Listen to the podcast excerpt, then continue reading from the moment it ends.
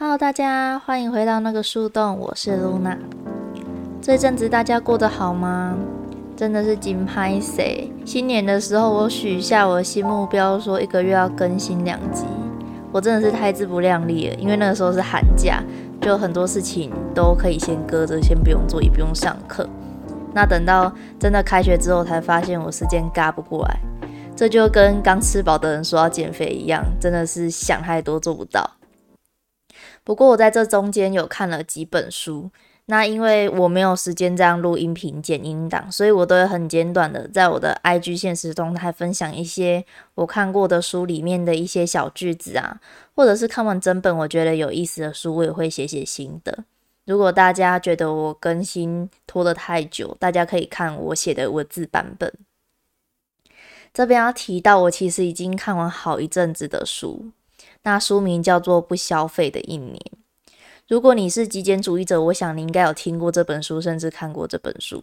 没有看过的人也没有关系，我这边稍微介绍一下这本书在说什么。作者他一开始是个超级购物狂，那他某一天觉悟了，开始他要一年不消费。那这段一年的旅程中，他就像写日记一样，把这些心路历程都写下来。那在这些日记里面，你可以看到为什么作者会变成一个购物没有节制，然后就是彻彻底底的购物狂。那中间他也有包含记录他戒酒的部分，这是我觉得还蛮特殊的。大家不要觉得说，嗯，我又没喝酒，为什么我要看戒酒的？其实生活中有很多你戒不掉的坏习惯，像是我超爱喝含糖饮料，而且是很甜的饮料。我在看完这本书之后，我得到一点启发，那我就开始记录，嗯，我可以戒糖戒几天。我没有办法像作者一样那么厉害，一整年都可以不碰这些酒精饮料，就是我的含糖饮料了。只是我觉得感觉有人在陪伴你，在鼓舞你前进，那你也会想要做出一点改变。作者在书里面呢，也有很巨细靡遗的交代说他是怎么变成购物狂的。里面也有写下他的生平以及他的家庭背景。他的妈妈很早就生下他，那他的生父因为跟他妈妈感情上的问题，他们分开了。他妈妈后来嫁给一个继父，那后来跟继父生了两个弟妹，这样子，那家庭之间非常的和乐。只是他内心感觉终究缺了一块，他缺乏那个爱。原生爸爸给他的那个爱，他一直在追寻，所以他以致他感情上一直跌跌撞撞，然后想要用物质欲望来弥补自己的那个区块。我觉得看到这里实在是太有共鸣了，因为我的家庭背景其实是跟他蛮相像的。我妈妈也是非常早就生我，那我没有生父，那我从小是在隔代教养中的家庭中长大的，而且我必须说，我小时候长得非常丑。我自己讲自己应该没关系哦，因为真的没有人称赞过我好看，在求学期间也没有男孩子追过我，我就是一个很不起眼的存在。那当小时候我遇到这样子的生长背景之后，我长大有经济能力，当然也是想要把自己打扮的漂漂亮亮。那我当时想的就是打扮漂亮的渠道，唯一的渠道就是我要买很多的衣服、很多化妆品，然后去弄头发、做美容，这就是我追求美丽的方式。可是我就是迷失在这样子的资本主义洪流里面，我误以为我买了这些东西就是买了美貌，但没有，这些东西很多都不适合我，很多我买来我甚至都没有穿过、没有用过，我只是想要购买的那个瞬间愉悦感。就这样，渐渐的，我越来越不知道我内心真正想要的是什么。我期待的我到底是怎样子的我？我完全不知道，我就迷失在这些嗯流行杂志啊、流行资讯里面。我很建议没有看过这本书的人，然后你是个购物狂，你一定要去看这本书。那接下来我会想要跟大家分享的是，我脱离慢慢脱离这样子的。疯狂购物模式之后，我慢慢的找到怎样才是适合我自己的美，怎样才是我认为增加自己质感的方式。以下我会分享四个方法。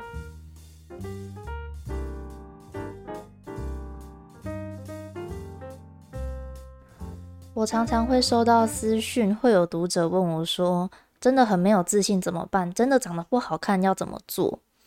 我没有办法给出一个很精准的答案。我也自己也还在追求，还在摸索当中。只是我有领悟到十个小 tips，可以帮助我审视我今天的状态是不是合宜的。我觉得经过这十个小技巧之后，也会让你整个人看起来比较有质感。大家也可以审视看看自己有没有做到。那没有做到也没关系，我们现在开始。第一个，把衣服烫整齐、穿整齐，确认有没有污渍、有没有起毛球。大家一定会觉得这个感觉好像没什么，但我发现很多人都做不到。诶，我常常在路上看到有人可能穿着已经起荷叶边的 T 恤，或者是白色衣服上面有污渍。那把衣服穿整齐，看起来好像很普通嘛。但很多女生可能呃里面穿着深色内衣裤，但她外面穿了一件超浅的衣服，那里面的内衣裤颜色都透出来了。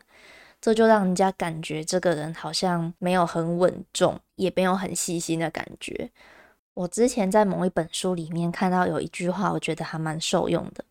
书里面写说啊，衣服是身体的第二张皮肤，那它也代表人家怎么看你。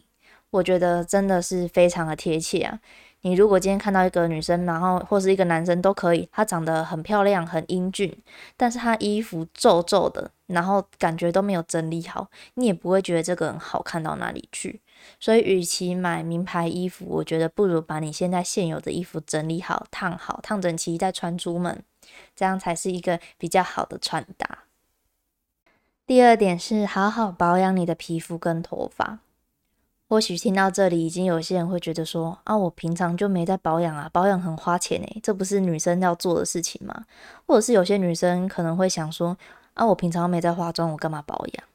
但我这边说的保养，并不是要你砸大钱，或者是做一些很繁琐的那种保养行为，没有。我这边的保养指的是你要去关照它，让它维持比较好的状态。那怎样才是比较好的状态？假如说你今天头发很乱，那你就应该把头发层次剪整齐；那你头发很毛躁，那你就应该要把头发吹顺、吹亮。或者是我常常看到路上有很多女生，或者是男生也有，就是头上很油，他完全没有发现到，或者是他也不在意头上是不是很多油，就出门了，也没有把皮肤调理好。即使你今天追求自然就是美，那也是在一个比较好的状态下才能美啊。我认为把皮肤保养好是最基本的功课，因为皮肤是你的门面嘛，人家对你的第一印象就是你的脸，也不是要你砸大钱去做医美啊，买专柜，是你要好好的去观察他的状况，关心他，照顾他，有一些症状出现的时候，就记得要去看医生。那平常给他最基本的保湿，最基本的防晒。第三点，出门之前确认自己身上的味道。这里的味道有香的，有臭的哦。臭的就不用讲了吧，可能是汗臭味，或者是那些衣服成年积在衣柜里面的那种霉味，那些都是很不 OK 的味道。那我这边说的香味，就是有些人可能适得其反，喷了很多香水，那反而会让人家有一种不舒服的感受，闻了会头晕。我自己是比较偏好淡淡的味道。如果找不到那种味道适宜的香水，我会建议大家可以跟我一样，把肥皂放在衣柜里面。那这些衣服会有淡淡的、很自然的味道。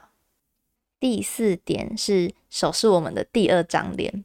好，我承认我自己是一个手控，就是我看到人的第一印象都会先看手。但即便不是像我这样子的人。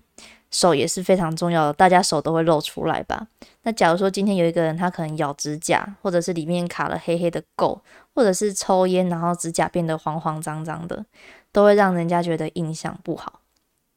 我以前有撕指甲习惯，不是咬我，就是我会一直抠，然后把指甲撕下来，那我的指甲都会凹凹凸凸的，看起来非常不工整，也不好看。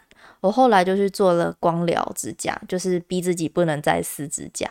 但我发现没有用，我还是一样照抠。因此啊，我知道抠指甲或咬指甲这些习惯要改掉是非常困难的。如果你今天非常在意外表，不要再去做这些无谓的抵抗了。我觉得光疗就是无谓的抵抗，你就是要意志力很坚定，就是你想着你要变成有质感的人，不要再做这些事情。那假如说指甲过长的话，也会让人家觉得，嗯，没有那么干净的感觉。如果你现在是一个留长指甲的人，建议你也可以把指甲剪短一点，给人感觉比较清爽。第五点是把鞋子擦干净，好好走路。会不会有人觉得我在讲废话？但是这个非常重要哦。很多人可能上半身打理的非常好，穿的很漂亮，衣服也烫了，可是却疏忽了鞋子。你可以想象一个画面，有一个人穿的很漂亮的衣服，但是鞋子却破破旧旧的，然后很脏都没有擦，是不是就会觉得这个形象很不好？所以我习惯每天回到家的时候，我都会拿纸巾把我的鞋子今天踩到脏污擦干净。只要每天擦的话，就会很好擦。你如果已经藏污纳垢了好一阵子，你再擦也没有用，因为它就是变成一双很旧的鞋子了。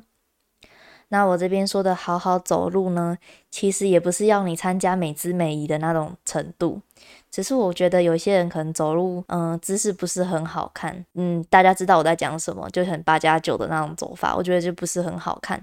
如果你今天走路在不知不觉状态下，也不是那么好看，你可以请你的家人或是朋友帮你审视一下你走路的方式，然后加以改正。第六点呢是，如果让你觉得有点拘谨的衣服，千万不要穿出门。再好的衣服都不要哦，因为你这些衣服就是不适合你的衣服啊。你今天穿了一些很高级精品的衣服，但你的气质不相容，那就是不适合你的衣服，怎么穿都觉得怪。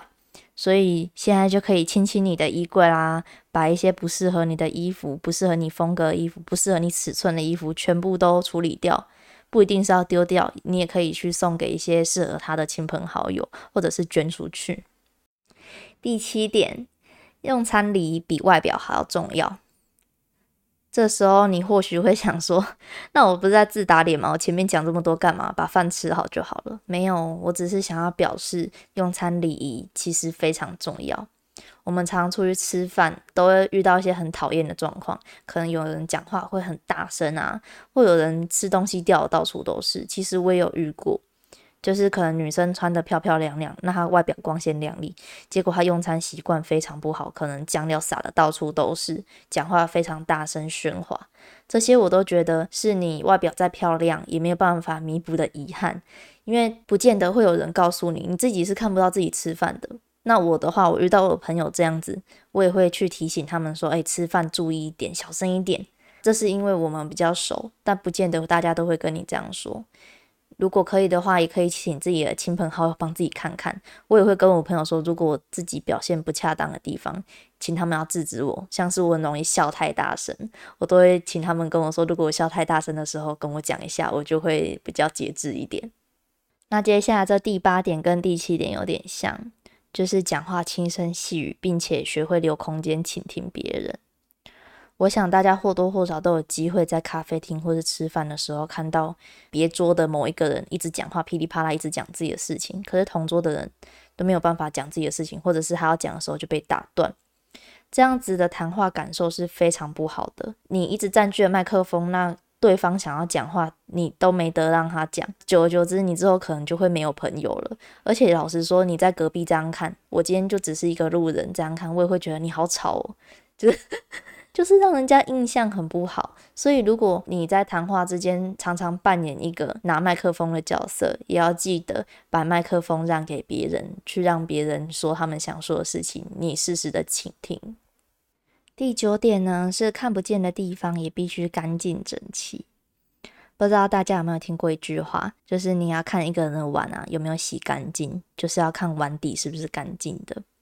这句话的意思就是要告诉我们，看不到地方往往是最容易被忽略的，但这些被忽略的地方也很重要。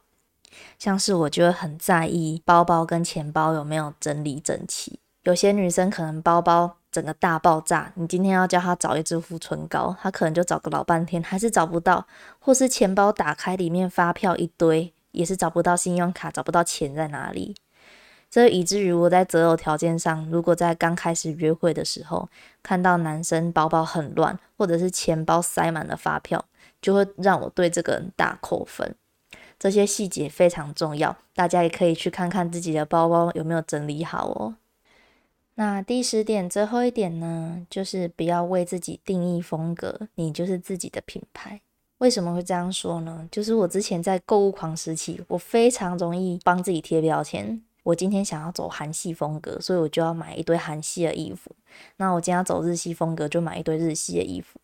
我也很习惯让别人帮我贴标签，就是别人会帮我定义说我今天是什么风格，但没有什么风格啊。